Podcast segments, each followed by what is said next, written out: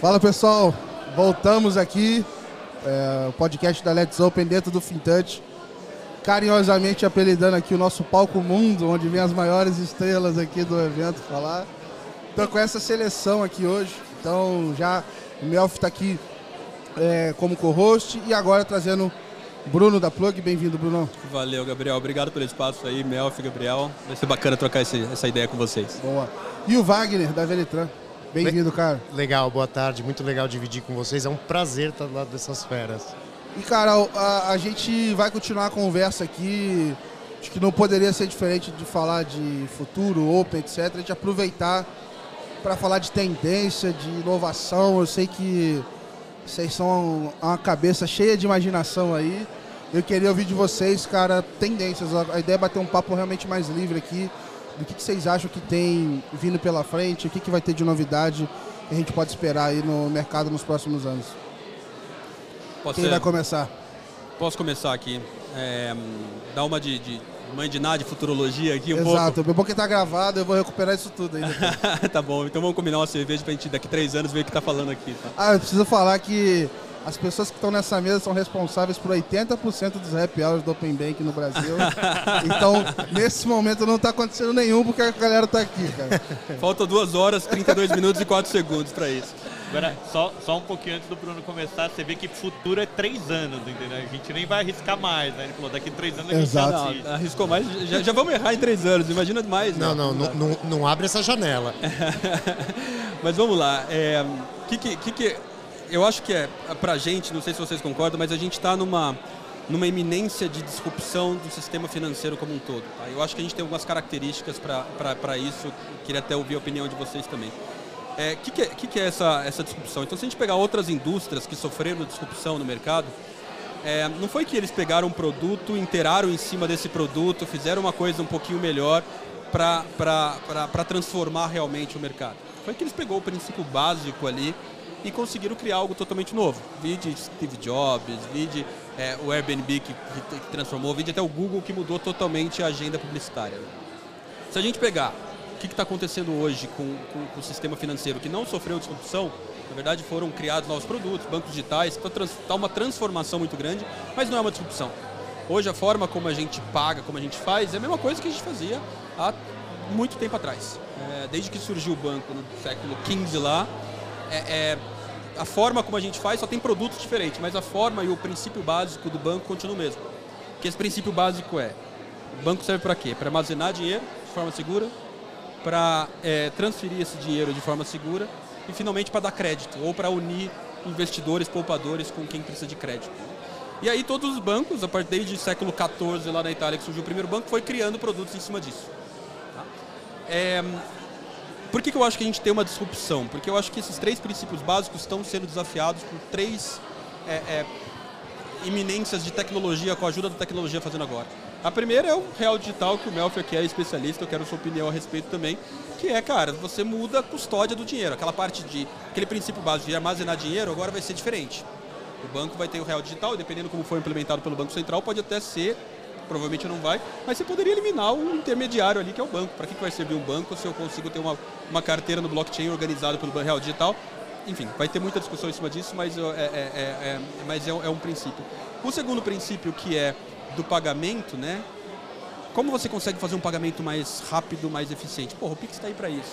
A gente está sofrendo uma disrupção com o Pix e quando entrar outros métodos de Pix, fazer um, um Pix garantido, não sei o que, cara, esse sistema de pagamento que a gente tem hoje, é, principalmente cartão, que é totalmente ineficiente, ineficiente no sentido de ter muito intermediário e é muito caro, vai mudar totalmente. E finalmente o Open Finance, que é a última palavra aí, que vai mudar a forma como a gente faz crédito, como a gente investe, como a gente gerencia o nosso dinheiro. Então, próximo unicórnio ou próxima indústria que realmente mudar esses princípios básicos através de toda a tecnologia, as ferramentas que a gente tem, vai ser onde vai sofrer a disrupção e talvez é, é, vamos estar falando de outra coisa aqui, vai ser outro sistema financeiro. Então é muito gratificante esse tanto estar para a gente estar nesse momento, vivendo nisso e trabalhando na área. Assim. Queria a opinião de vocês a respeito. Legal, cara, legal. Meu filho, eu assim, eu vou até entrar nessa parte aí do, do réu. A minha sensação é que as placas tectônicas estão se mexendo, sabe? Tem muita coisa acontecendo ao mesmo tempo. E, por exemplo, quando você vai falar de real digital e outras coisas, cara, são movimentos que, sendo super transparente, cara, eu tô até um pouco por fora. Eu sei que estão acontecendo, mas assim, eu procuro entender, etc., mas não é tanto o meu dia a dia. Eu falei assim, cara, pô, Banco Central falando de moeda digital, que raios que vai ser isso? É mais uma moeda para desvalorizar, cara? Como é que vai ser esse negócio, cara? Não, não, vamos lá. É, tirando a parte de especialista, enfim, porque putz, eu gosto pra caramba, eu estudo. Eu tô... Se não for você, vai ser quem, Melf? É que não tem, precisa de 10 anos pra ser especialista. Como especialista tema... humilde é entusiasta. Não, assim, ó, é, é, nem de Open Finance, porque Open Finance tem aí dois anos de produção, uns três aí de regulação, não dá pra ter especialista. Não, mas tem foto sua mas não tem apresentando coisa de Open Bank 2016. Isso, já tem. Daqui a pouco eu tô lá em Open Finance. Mudou de nome, daí eu perdi o título, entendeu? Assim. Mas putz, assim, vou, vou responder, vou trazer aí. Eu, eu vejo, assim, que o sistema financeiro, ele tá, tá caminhando em três frentes, assim. A primeira é de ser instantâneo, e daí a gente já tem o primeiro case de pagamentos, mas isso tem que ir para tudo quanto é área, para poder fazer remessa internacional instantânea, para poder fazer investimento instantâneo, para poder fazer crédito instantâneo e etc. O segundo é o conectado, e daí sim é um assunto que, que eu adoro, que é o Open Banking, o Open Finance, e como ele consegue conectar o sistema financeiro com outras plataformas, com uma fintech, com uma startup e etc. E daí a gente entra no real digital que deixa inteligente o dinheiro. Então, independente dele ser cripto ou não, e daí a gente pode ver quem é o emissor daquela moeda, ele vai trazer características para o dinheiro com uma inteligência preparando para fazer algumas coisas já no presente que eu poderia fazer, e daí foi o exemplo que, que a gente citou lá no painel, eu posso trazer ele aqui, mas para compras muito futuras. Então, assim, vamos pegar o, o exemplo do painel, eu sou um vendedor, eu vendo produtos no Instagram, e daí eu quero vender esse produto para o Gabriel. O Gabriel ele tem que me pagar por aquilo. Em que momento que você vai transferir esse dinheiro que você nem confia em mim? Só quando eu te entregar a mercadoria. Mas daí como é que eu vou confiar em você se você realmente vai me transferir esse dinheiro? Então você deposita, você me paga com uma moeda digital que está amarrado num contrato inteligente, que fala que quando aquela mercadoria chegar num local, no caso do painel a gente falou num, num armário inteligente, eu depositei aquela mercadoria, ela está em garantia, quando você retirar aquela mercadoria de lá e falar, peguei, putz, o dinheiro cai na minha conta, saiu realmente da tua. Você pegar aquilo e falar, não, isso é um tijolo, cai daí sim para um terceiro, analisar aquilo e ver onde foi o dinheiro. Mas não está nem comigo nem com você, no caso. Está com um terceiro. É a história do, do oráculo que a gente falou aqui no, no outro papo mais cedo. Às vezes né? precisa de um terceiro de fora para validar toda, uhum. toda a transação se ela acontecer. Um, um grande e-commerce ele consegue fazer isso hoje. Ele, ele é esse oráculo, ele traz esse cara no meio e, e daí usa toda a rede, todo o sistema, etc. O dinheiro por si só não tem essa inteligência e várias outras que talvez precise. E daí é isso que o Real Digital tem um, um poder de deixar inteligente. E, e, é fácil, assim, né? Por que o sistema financeiro está avançando nisso? Putz, por causa da Netflix, entendeu? A Netflix é instantânea, eu vejo quando demanda. Eu quero ver um filme, eu clico e falo. Não é igual, ah, não vou esperar até tal horas para começar. É conectado, lançou um filme, lançou no mundo inteiro, etc. E é inteligente, eu não vou pensar no que eu vou assistir. Eu vou abrir, ele vai falar, ó, continuar daqui ou se não assista esse e acabou. Então, é para isso que eu vejo o sistema financeiro caminhando, assim. E daí, não sei se eu consegui te explicar real digital, assim, sim, sim. em uma poucas palavras, mas daí a gente volta nisso. Boa. E aí, Wagner, como é que estamos? Não, legal. É, na verdade, tudo que a gente está discutindo aqui são ferramentas. São a nossa caixa de ferramenta para o futuro. Uh, a gente já consegue facilmente dizer que o futuro dos bancos é ser invisível. Então, desde o conceito do invisible banking, a gente já está partindo para o conceito do naked payments. E, e, o que vai ser tangibilizado não é mais a operação financeira, não é mais a burocracia bancária, nem a transação em si. Na verdade, só vai ser mais um meio. Vou tentar fazer uma analogia aqui para vocês. Por exemplo, o aplicativo de mensageria. A gente veio aí de um, de um sistema de telefonia onde o telefone era algo fixo, onde o telefone cada um tinha na sua casa, aquilo tinha um valor de linha, tinham orelhões nas ruas. Até o momento que a disrupção chegou a um ponto onde você consegue ter um telefone sem conta, sem ele existir fisicamente e você usa isso, por exemplo, via WhatsApp.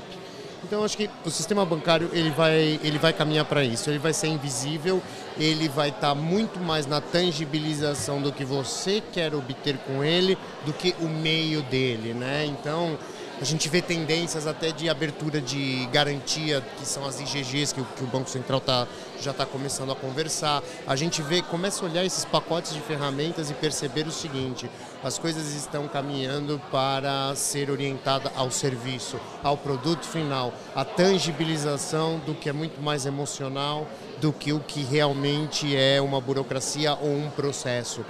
E isso você vê esses movimentos acontecendo, principalmente quando você olha os bancos muito preocupados com o seguinte: horas, se quem hoje presta serviço ou vende produto quer se bancarizar, o banco já entendeu que ele precisa adicionar serviços à demanda dele, porque senão ele vai virar algo, senão ele vai virar algo totalmente intangível dentro de um sistema onde você vai fazer sem perceber, ou seja, tudo vai ser pagar um Uber. É fechar a porta do carro e sair. Isso para mim levanta uma um desafio que eu acho que ele vai ser superado em algum momento, que é a questão da identidade digital, né? Então assim, você consegue tirar a fricção quando você tem confiança, né? É a mesma coisa que você sentar no restaurante e só pagar depois de comer. Você ir para um lugar e afiar, etc., que não te pede cartão nenhum. Porque a pessoa tem aquela confiança, ela sabe quem é você e em algum momento ela vai te cobrar. E eu sinto que hoje um desses, acho que o principal, na minha visão, né? Principal é, é, ponto que pode habilitar todo esse, esse, avanço é essa questão da identidade digital, que eu acho que isso sendo superado, cara, acho que isso vai facilitar. Falando só de Open aqui, né? Iniciação de pagamentos, compartilhamento de dados, é, você vai contratar um crédito, acho que todo esse onboarding, é, o pessoal da indústria de onboarding deve ficar louco comigo de KYC, porque eu fico sempre reclamando, cara, quantas selfies que eu tiro no ano, quanto que cada empresa não está gastando de KYC, não sei se precisa disso tudo, assim. Em algum momento acho que isso também é fricção e isso deve sair da frente, sabe? E aí acho que vai facilitar todo o resto, cara. Imagina que cinco anos atrás, Gabriel, que é, hoje é normal pra gente tirar uma selfie, pra fazer, pra abrir uma conta. Cinco, sei lá quantos anos atrás, sete anos atrás, cara, você tinha que ir numa agência, pegar um. Opa, ainda tem, tá? Uma tecnologia do. Tô... Uma tecnologia do século. Vai, sim, sim, sim, do século V, que é uma caneta, e assinar um papel, como se aquele papel, aquele pedaço de, de tinta fosse significar alguma coisa que identifica uma pessoa, né? Então eu, eu concordo com você, tem um, tem um gap gigante Cara, com a eu, eu... ID digital que é eu achei o portal aqui, a máquina do tempo, essa semana, porque eu decidi retornar é, a morar no Rio. Eu, eu, resolvi morar no interior, lá na minha cidade natal. E aí eu tenho que fazer o contrato da imobiliária. Meu irmão, o que, que tu tem que fazer ali para eu provar que eu sou eu? E provar renda, e não sei o quê. E aí tem os fiadores. Cara. A burocracia. Cara, parece que eu tinha voltado a 1980. Assim. É. É. E, e, quanto mais afastado dos grandes centros, você começa a voltar mais no tempo, né? Mas fala aí, Wagner. Não, é, eu justamente ia comentar que o seu lastro, a, a sua validação de identidade vai começar a ser o seu comportamento, a sua biometria, óbvio, e os seus dados. Então, de certa forma, é, você consegue enxergar no futuro uma identificação tua sem selfie mas de um modo muito simples. Qual sua geolocalização? Qual o seu interesse? O que, que você já compartilhou de dados? Quais instituições já têm esses dados? Então, de novo, é claro que a gente não consegue cravar um repositório é, geral onde a gente tenha os dados de todos e possam ser consumidos. Podemos, isso pode evoluir até lá. Mas o que a gente entende como identificação de cada um como uma prova de vida nada mais é do que o quanto você compartilhou dos seus próprios dados, o qual o seu comportamento e como você monitora isso. E que é aquela dicotomia do Banco Central, né, do Open Banking, Open Finance, onde as pessoas dizem, olha, mas eu estou compartilhando meus dados, não existe nenhum risco. Nós do outro lado dizemos, justamente o contrário. Quanto mais dados ele compartilha, quanto mais ele me diz quem é, mais eu tenho certeza que é ele. Então, essa intangibilidade que eu te comento, isso para mim claramente vai, pra, vai passar para a identificação digital. Manda bala aí. Não, é, é, pensando explorando nisso um pouco, é, é, quem é o grande repositório desse ID. Hoje a gente tem iniciativas bacanas do governo digital, que é o GovBR.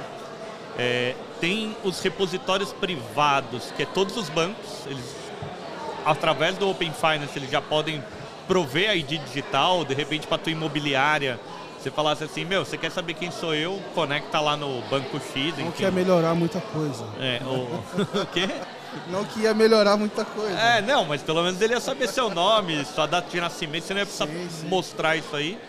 Ou mesmo, putz, por que não? Assim, e daí é uma coisa que as instituições hoje, financeiras principalmente, fazem muito mal, né?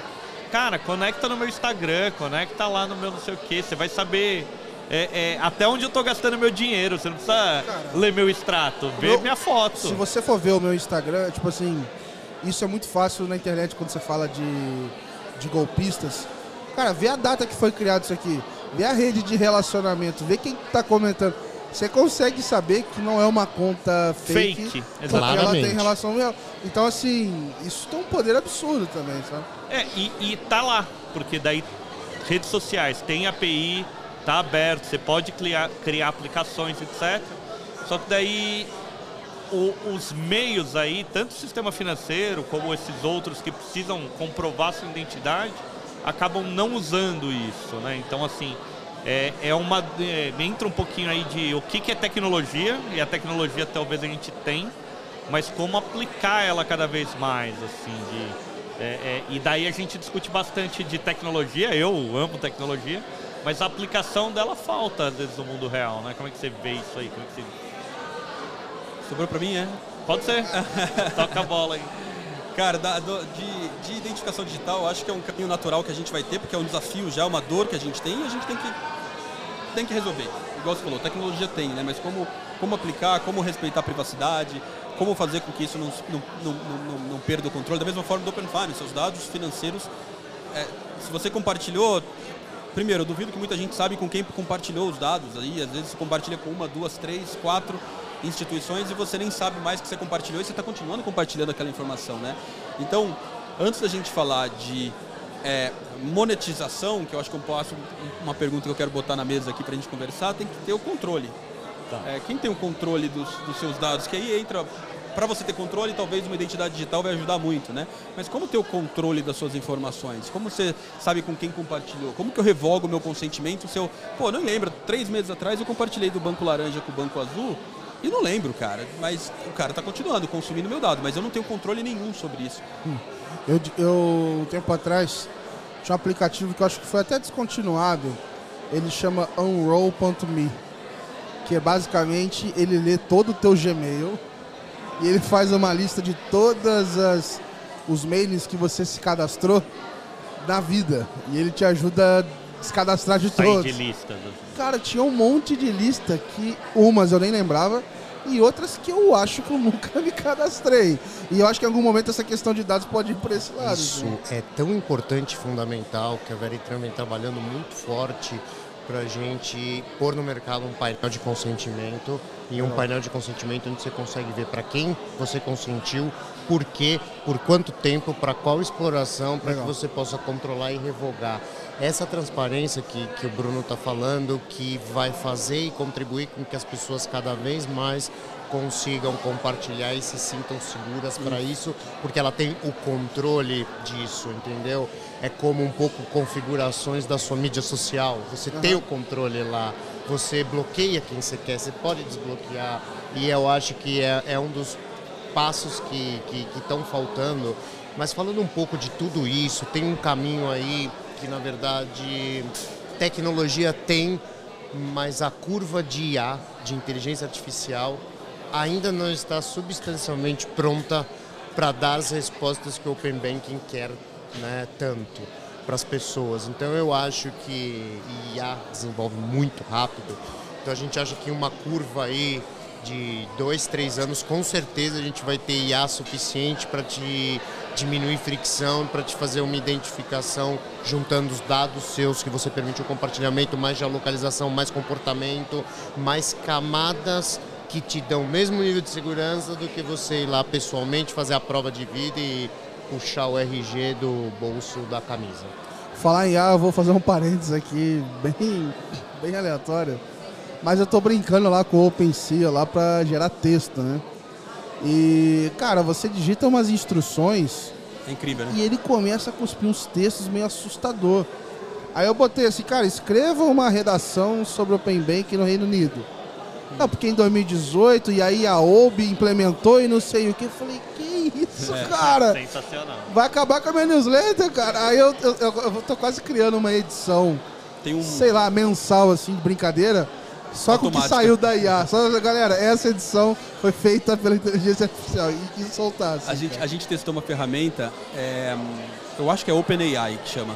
É, na OpenAI. É OpenAI, é, você falando? É, tem, tem, um, tem um- até um, conversa, um, um chatbot conversacional. E cara, você pergunta qualquer coisa pros caras e fala sobre, putz, olha, a empresa tal, tal de, de Open Banking, não sei o quê. Ele te bota um texto muito bem escrito, por sinal, falando sobre aquela Cara, é empresa. loucura, assim, cara. É muito doido. Fiquei é assustado, cara. Fiquei assustado, Sim. cara. É, no, não sei se já tiveram a oportunidade de ver o Mid Journey lá, que você escreve realmente uma descrição e ele faz a imagem do que Mario que é Bros. aquilo. Os quatro Mario Bros. E daí, isso, e daí você vai lá, eu quero ver Mario Bros na vida real, como vão ser, e ele plota lá, e você fala, eu quero Caraca. aqui. Como, como chama, meu? É Mid Journey. Bid Journey. Daí, Cara. depois no meu Insta tem uma foto, eu falei, eu quero o Rogério Melfi na lua olhando pra terra. E De daí cabelo. Você vê, de cabelo ele não fez. não. Então você. É consegue eu ver a Terra, ver a Lua, um cara com astronauta. Então, assim, é a Maneiro, inteligência cara. artificial desenhando isso. E daí vi- é um negócio incrível. O moleque, eu vi um moleque no Twitter, o que, que ele fez? Ele pegou, talvez tenha sido essa solução. Ele pegou isso, automatizou o Twitter dele, e aí tem alguma coisa que fica gerando fotos de casas aleatórias, casas que nunca existiram. Aí o Twitter chama assim, essa casa nunca existiu.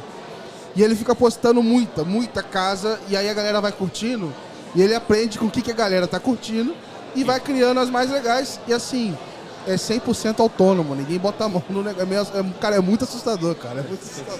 É bem legal, bem legal. Uma aplicação disso, o cara criou um jogo, aqueles de navinha que você vai matando as naves e vai aparecendo, e vai River aparecendo. Riders. Só que daí cada nave daquela é gerado por uma inteligência artificial. Então você nunca vai jogar é, é, A mesma matar a mesma nave. Assim. você vai Caraca, sempre cara. uma nave diferente. Então assim, IA tá melhorando nesses casos divertidos que a gente falou, mas ao ponto de você E um dia chegar e falar para tua Alexa de quero trocar de carro e dela vai escolher o carro, vai escolher o financiamento e vai trocar. E de repente seu carro chega sozinho em casa, né? E como é que eu saio hoje é, da oferta padrão, cara? Que a minha sensação é que a gente, de um lado, a gente vê coisas tão fascinantes e de outro, na- a gente ainda tá preso. Óbvio que tem muita coisa legada, sistema, etc. É, para botar em produção um negócio desse numa escala absurda e tal. Como é que a gente sai disso, assim? UX. A UX é, é, uma, é um grande chamado para você prestar as mesmas coisas de forma diferente e, e dar uma jornada para o cliente ou para o pro, pro, pro detentor da jornada que faça com que aquilo seja algo até prazeroso. Ou seja, se for se preocupar com algo que seja muito mais em gamificação, em redução de fricção, de que não haja contato. é, então acho que principalmente a gente hoje vive um momento que quem tiver melhores usabilidade, melhor sensibilidade e saber tocar emocionalmente nas pessoas vai ganhar. Porque isso é o que está começando a fazer diferença, isso é o futuro. Vou, vou colaborar com ele assim. É o X e onde está o, o segredo dessa UX toda? É, é tirando um pouco o escalar de você, nichar num primeiro lugar, segmentar muito, porque daí você trabalha uma jornada, um UX que faz sentido para aquele grupo, e daí depois você vai para outros grupos, vai para outras demandas. Por isso que a gente fala de IA, UX dinâmica. Porque atender a minha mãe de 70 anos, por mais que seja no celular, é numa velocidade, com um tipo de botão e com uma experiência. Atender o meu filho de 6 anos de idade é outra coisa. E aí sim, hoje em dia não vai mais existir jornadas fixas de UX, e sim jornadas dedicadas aos nichos. Legal. Vai adaptar muito, né? Eu estava, inclusive, nessas discussões de no code, etc., eu estava lendo também dessa provocação. Você escreve uma instrução e volta pronto. Assim. É um negócio meio é, realmente assim, assustador. Cara, eu quero criar um onboard dessa maneira, a pessoa tem que fazer, sei lá, o Face ID e ela vai ver um ok no final. E aí voltava, cara. Você sabe qual é o legal disso? É que quando você trabalha com low code, no code, inteligência artificial, você começa a virar um centralizador de melhores práticas, melhores necessidades que o cliente quer para cada tipo de subgrupo que você quer atender. Então, é, você acaba centralizando isso e demonstrando o que você pode ter de melhor com várias experiências, com várias pesquisas embutidas, onde você tira a carga de uma empresa, por exemplo, isoladamente, dizer eu preciso criar uma jornada, preciso fazer um laboratório, preciso entender meu cliente. Não, esquece isso. Isso já está feito, já está embutido dentro de coisas que são low code, no code e IA. Levantando uma pergunta aqui é, teórica, ética, talvez, aqui, do tipo assim, olha, se eu coloco uma AI para rodar, né, uma inteligência artificial para rodar, é, em algum nível, como ela foi treinada, será que ela não pode repetir padrões que talvez a gente não gostaria de estimular? Então, exemplo, se eu, se eu melhorar muito a eficiência do crédito como ele é feito hoje, talvez ele vai continuar favorecendo que mesmo os públicos tenham aquela oferta, só que agora talvez um, um pouco melhor, assim. É, como é que você treina ele com uma base diferente para esperar resultados diferentes, sabe? Quer começar, Bruno? Não, pode começar você. vamos lá. É uma pergunta difícil, caramba. É difícil, difícil, mas é, é, eu acho que principalmente assim, onde que vai estar tá a, a, a, inteligência da coisa toda na parte humana? É trazendo novas variáveis para mesa. Então, assim, se a gente alimentar da mesma maneira, achar que crédito é o, o cara que teve um histórico de bom pagador, e daí nunca teve histórico, daí não vai. Uhum. É, eu acho que um pouco da inteligência das coisas é isso, de, putz, aonde ele tem feito check-in ultimamente? O que, que ele tem feito daquilo? É, é, tem, tem muita coisa que a gente usa em crédito, que é o bairro que ele mora, vizinhos, isso e aquilo. Tem que validar se tudo isso aí tem algum significado ou não. É muito melhor, de repente, eu pegar é, é, outros históricos, outras variáveis, enfim, dentro daquilo. É, então o, o, modelo de crédito ele tem que ser repensado, assim, com certeza, para trabalhar com, com IA, com novas variáveis, etc. É, e demora um tempo assim para aprender. Daí nisso que eu penso muito no nichado, porque muito melhor eu preparar um modelo de crédito assim para crédito estudantil numa faculdade X, num segmento Y?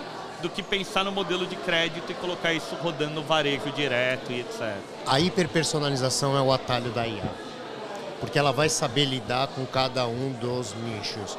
Ela provavelmente poderia dar respostas muito parecidas para todos nós aqui nessa mesa que temos idade próxima, somos entusiastas de coisas parecidas e somos do mesmo segmento. E isso seria muito fácil, ela aprenderia comigo, com o Bruno, com o Melfi, contigo. Agora, como seria para um agricultor que depende de safra, depende de tempo, depende de várias variáveis que está fora dele?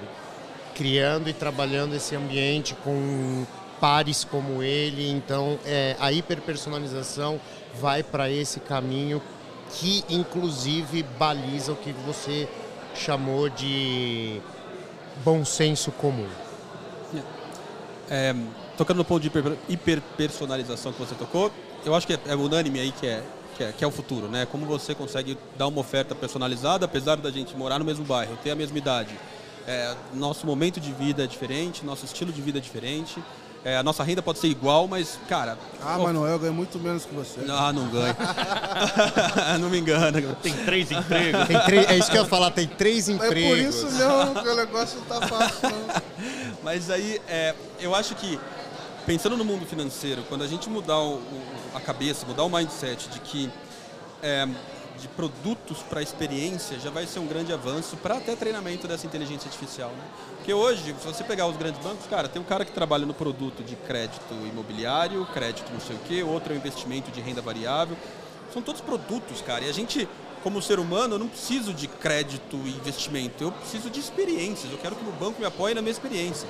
Sabendo que eu acabei de ter uma filha, o que, que o banco pode me ajudar a desenvolver com relação a isso? O momento de vida que eu tô. Se eu estou querendo mudar de apartamento, não é para, não é tentando me forçar, botando um nudge aí, falando, cara, olha aqui, ó, você tem 10 mil reais de crédito disponível, aproveite tal, não sei o quê. Porra, eu tenho certeza que essa mensagem foi mandada para nós quatro para mais milhões de pessoas da base. A, a hiperpersonalização com certeza é o, é, o, é, o, é o caminho, eu acho que como chegar nesse caminho é o grande desafio da IA e esses desafios que a gente está colocando na mesa. Eu queria comentar rapidinho assim, o que eu entendo do lado do acionista, mas eu nunca entendo como cliente, é como é que o banco tem esse mês o produto prioritário é consignado, vamos vender consignado. Todo mundo que entra na agência vai... Vira campanha de agência é, e não... Que olham as coisas pelo PNL. Olha o é, PNL... É por isso que eu falei, como acionista, você até entendo, é. mas cara... E, e, não olham as coisas da forma de oportunidade e de saber qual é o momento de, de cada um. E talvez nem tenha como capturar dados suficiente hoje para isso. Então, é um pouco assim: olha, agora a gente vai chutar de meio de campo. Tá difícil entrar na área, vamos chutar de meio de campo. Ah, entra umas duas bolas? Entra. Depois você chutar 100 vezes, vai entrar umas duas bolas. Mas é mais ou menos isso. Legal. Agora, o, o, o Bruno falou um negócio muito importante que é o momento de vida. E eu acho que se, o, se a instituição financeira, e principalmente o mercado de seguros, consegue capturar o momento de vida, aonde o, o usuário está na jornada dele e tudo mais, ele consegue converter o produto. Inteira, Pode falar uma... Converter o produto e, e, e, fidelizar o cliente de uma forma isso. tremenda. Vou te falar um exemplo prático que aconteceu comigo quando estava morando na Espanha. É, é, um exemplo besta, mas é muito o que, que você está falando, Melfi. Eu tinha uma PFM, enfim, testava todo tipo de PFM no mercado que eu trabalhava com isso. E tinha uma PFM que era muito boa. É, e aí os caras, eu, eu, eu usava, fazia minha gestão financeira por aquele aplicativo. E eu, na Espanha, eu comprei um cachorro. Comprei um cachorro naquele momento. Eu fui num veterinário, gastei 150 euros no veterinário. Fui lá no, no pet shop da vida e gastei mais 90 euros com, com todos os apetrechos de cachorro. Cara, no dia seguinte, depois de eu ter tomado uma facada de quase 200 e poucos euros, eu falei, caramba, cara, é, é, uma, é, uma, uma, uma, é um gasto extraordinário. Assim. O cara me deu um nudge ali e falou assim, Bruno, você não quer um, pet, um seguro pro seu pet? Eu falei, porra, cara, por, era, acho que era R$14,90 por mês. Eu falei, porra, velho, você acabou de ver, é até sacanagem, porque você sabe que eu preciso desse negócio. Cara, contratei, porque aí é, é, é, a hiperpersonalização, é no momento que eu preciso, é contextualizado e é o que você falou, é um seguro, pode ser um seguro animal, mas, cara, todo mundo precisa do momento e é, é tem que saber a hora certa de você conseguir. Mas o dia que seu cachorro engolir moeda, e você tiver ah, que sair correndo. Aí eu ligo pro Gabriel, porque o Gabriel já teve todos os problemas com o cachorro dele. Eu deveria ser patrocinado por algo ramo pet, eu sempre falo, cara, ó, o que eu gasto de dinheiro com pet, eu falo de seguro de pet aqui é brincadeira. Eu, eu tenho um agora, é, não vou falar o nome agora, mas, cara, mudou minha vida. Mudou minha vida. E isso é legal porque quando você está nesse momento de vulnerabilidade e você usa daquele serviço, pronto. Sabe o que chama isso? Conexão emocional. Quando você tem conexão emocional com o cliente, você tem a fidelização como 90% garantida. E eu recomendo para todo mundo, eu não ganho tiro, não ganho um real. Todo mundo, o cara tem um pet, eu convenço ele, falo, cara, é baratinho, faz, que eu tô vale te falando, faz, depois você me conta. Eu recomendo nem ter pet, né? Ah, que isso, cara. Tem que cuidar, tem Não, eu, viajar. assim, se você ainda não tem, eu não recomendo que você tenha, porque uma vez que você tiver, você vai amar tanto Exatamente, que, cara, você cara. não vai querer. Eu, eu já tive minha fase pai de pet, eu confesso, mas aí depois que eu tive filhos, ressignifica. É, eu, boa, filho eu tenho dois. Mas eu queria linkar aqui, Bruno. Você percebe assim, ó, o, esse aplicativo aí que você usou, ele justamente foi aquele momento inteligente Netflix. Você abriu lá, já estava o produto Exato. que você queria, já clicou e, e foi rápido e fácil. E não vai ficar te enchendo. Se você talvez desse não ele não ia ficar todo dia te convencendo naquilo, né? Então, assim, é isso que, que a instituição financeira ou quem vai entregar o produto financeiro, que o Wagner falou que, que os bancos estão invisíveis aí, ele tem que ser inteligente, ele tem que te entregar o produto na hora que você quer, no momento que... Sabe, sabe qual é o meu sonho? É eu apertar um botão, com uma, tem uma relação com o banco X, eu aperto o botão e falo assim, ó, minhas finanças estão no piloto automático eu sei que tem uma inteligência ali que está alocando meu dinheiro da forma certa, que está pagando minhas contas em dia, que sabe alocar meu dinheiro, que eu vou perguntar para ele, falo, puta cara, gostei daquele carro, tenho condição de comprar? Me indica um financiamento que esteja de acordo com o meu, meu momento de vida, que consegue falar para mim é, é, que tipo de coisas que eu tenho que abrir mão da minha vida para conseguir comp comprar Que aloque os recursos para o seu carro e que em belo tempo você receba deixa- só a tranquilo. notificação. Pode é comprar o automático carro. da minha vida, eu- da minha vida financeira. Não... Porque, cara, fazer finanças, porra, a gente trabalha na área, talvez tenha, talvez tenha um ou outro aqui que goste. Mas é um puta assunto que é um porre, cara. É chato você fazer né? é, é, gestão financeira. Agora, se tivesse alguma coisa, usando IA, usando os dados do Open Finance, os dados alternativos, e que eu ficasse tranquilo e confiasse, cara, puta, largava a mão. Esse, Cara. é, esse é o meu sonho.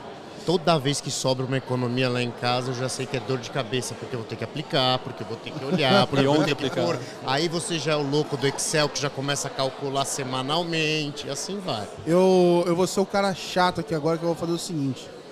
Nós estamos com um monte de ideia aqui. Eu queria ver de vocês assim. O que, que a gente precisa melhorar hoje, aí pensando no escopo talvez do Open Finance aqui e tal. O que, que a gente precisa melhorar hoje para dar um passo nessa direção? Ó, não tô nem falando pra gente resolver tudo não, assim. Painel de consentimento mais agregador.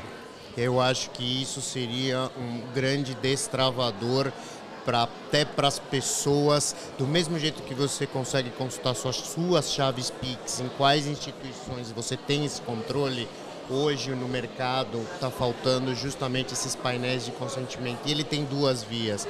Tudo bem, ah, ele pode fazer com que o cliente estimule ele a que outra instituição dê a autorização. Ok, mas se você está sendo transparente e você está propondo essa experiência para ele, ele vai pensar duas vezes, porque através do seu painel ele consegue controlar tudo que ele tem e aonde está. Então ele sempre vai visitar o seu aplicativo e fidelizar ele é um belo caminho.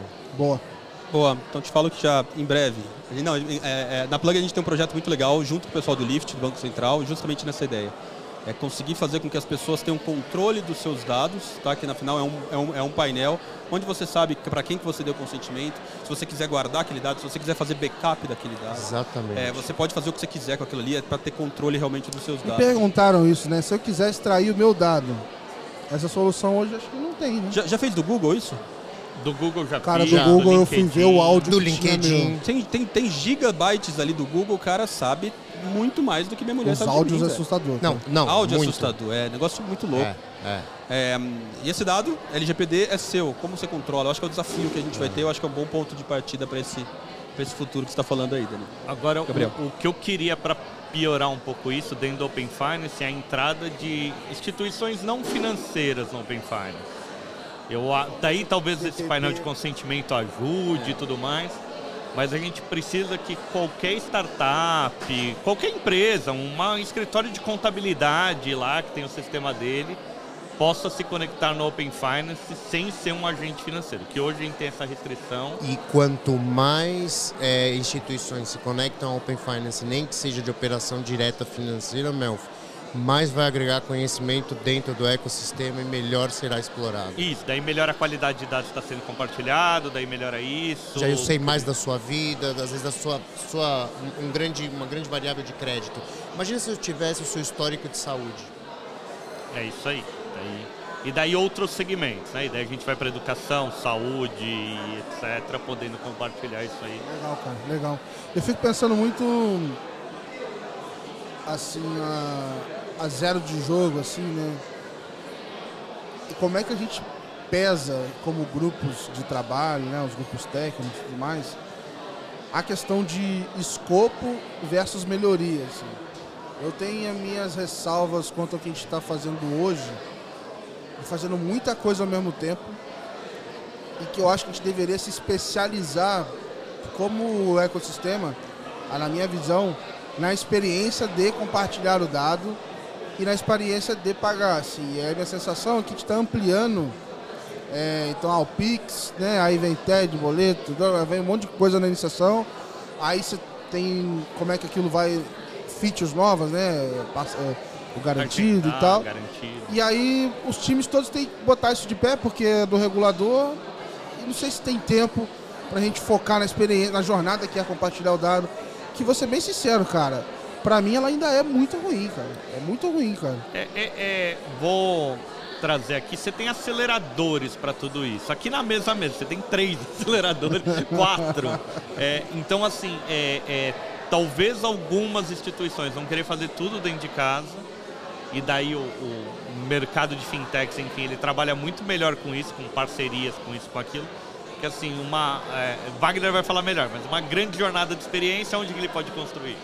Numa plataforma low code da Veritran, que ele já pode se conectar com as APIs da Plug, que ele pode pegar um core bancário de uma TechBan, ele junta esses três que têm uma experiência, know-how e estão o tempo inteiro se atualizando e ele põe algo no mercado. Então, daí, daí é um pouco isso, porque o que, que vai acontecer assim?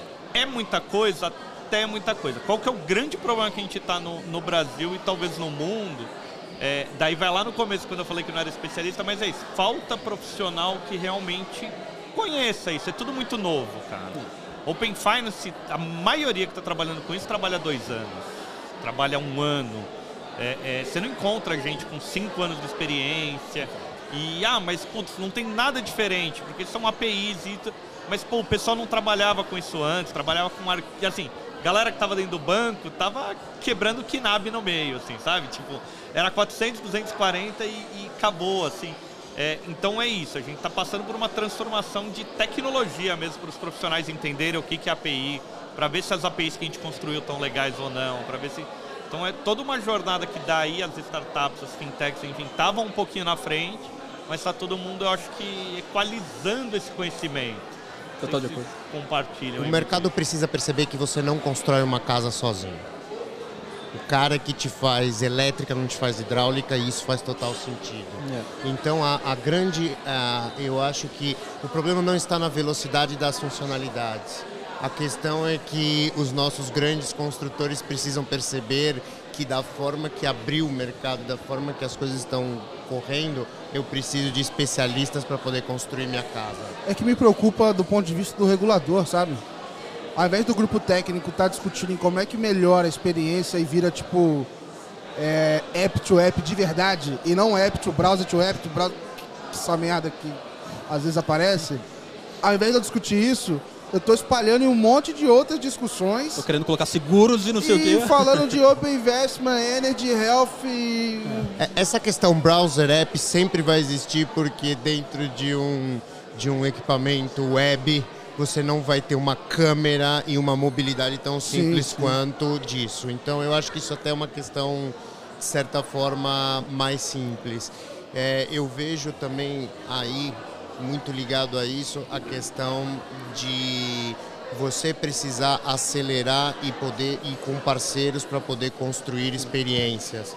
Então é. Eu, eu, desculpa, desculpa interromper, Wagner, mas eu acho que o seu ponto de que é, a gente está tentando abraçar muita coisa e não está fazendo talvez o básico tão correto que foi que eu, que eu, que eu entendi. Tem um fator de, de falta de foco, enfim, mas tem um fator que eu acho que grande aqui que é, cara, tem um lobby bancário ainda, queira ou não queira, um dos lobbies mais impressionantes Sim. e fortes que existem no mercado é, é, é, são os bancos. É, e quais bancos que têm interesse em compartilhar essas informações? A partir do momento que você coloca um monte de advogado para ficar discutindo sobre UX, é, é, é, complica. Então, assim, nada, absolutamente nada contra advogado. é, tá cada um defendendo seus interesses. Mas, mas... que a gente tava falando, o cara da elétrica olha a elétrica, né? Exato, cara. E, e, e, o advogado pode meter o dedo em qualquer coisa ali, falando, não, olha, app to app não é seguro, ponto final. E aí vem toda a discussão em cima. Foi legal isso, porque eu tava comentando justamente no painel lá em cima. Por quê? Apesar de você achar que o Banco Central está metralhando várias funcionalidades, isso é legal, porque de certa forma ele está caminhando junto com a tecnologia e ele está balizando e ele está fazendo com que o, o, ecossistema seja interoperável. Eu estava dando um exemplo da China, aonde o regulador não caminha na mesma velocidade, eles têm um trilhão de soluções e aí joga na mesa mais uma variável de tudo que você falou. Eu posso fazer tudo isso com o player A, B, C ou pela funcionalidade D, E, F. É, o, defendendo aí um pouco o regulador, é, por que a gente não tinha Open Banking em 2016? Porque todas as instituições que eu fui falaram, não, não vou abrir API. Obviamente não. É. eu falei, pô, mas é não, inovador sim, sim. isso, isso aqui vai trazer casos de uso mó legais para você, você vai conectar direto, olha a experiência que você vai poder dar para o teu cliente. Obrigado. Isso foi 17, isso foi 18. Teve que chegar uma mão forte, né? Sim. É, é, então, enfim, lá em 2019 foi quando o Banco Central virou e falou: vai ter Open Banking sim. Então ele avisou o mercado. 2020 ele soltou a regulação. Sim. 2021 que ele teve que falar, eu não vou mudar o cronograma. E hoje a gente fica discutindo em 22. Então assim, o que, que eu quero trazer com isso? Acho que não, não, não O- existiria mesmo se não fosse o regulador. conforto do mercado, independente, assim, nem sei se lobby, se isso e aquilo, mas a gente tava com. Putz, o pessoal tava muito tranquilo, falando, não, fica, fica sossegado. Não vai ter isso, não vai ter pagamentos instantâneos, não vai ter Open Finance, não vai ter real digital. Só que agora eu acho que já não tá tão, porque, sei lá, o real digital já vira, não, vamos Sim, começar a sim. olhar isso aí. Olha, sem, sem tanta experiência e funcionalidade Open Banking, um banquinho roxo tirou 40 milhões de clientes de todos os outros bancos. O, o, o que, que eu quero trazer com isso? Assim, é, todas essas iniciativas fomentam concorrência. Mas mais que isso, o, o usuário final, quem fica feliz é o cliente.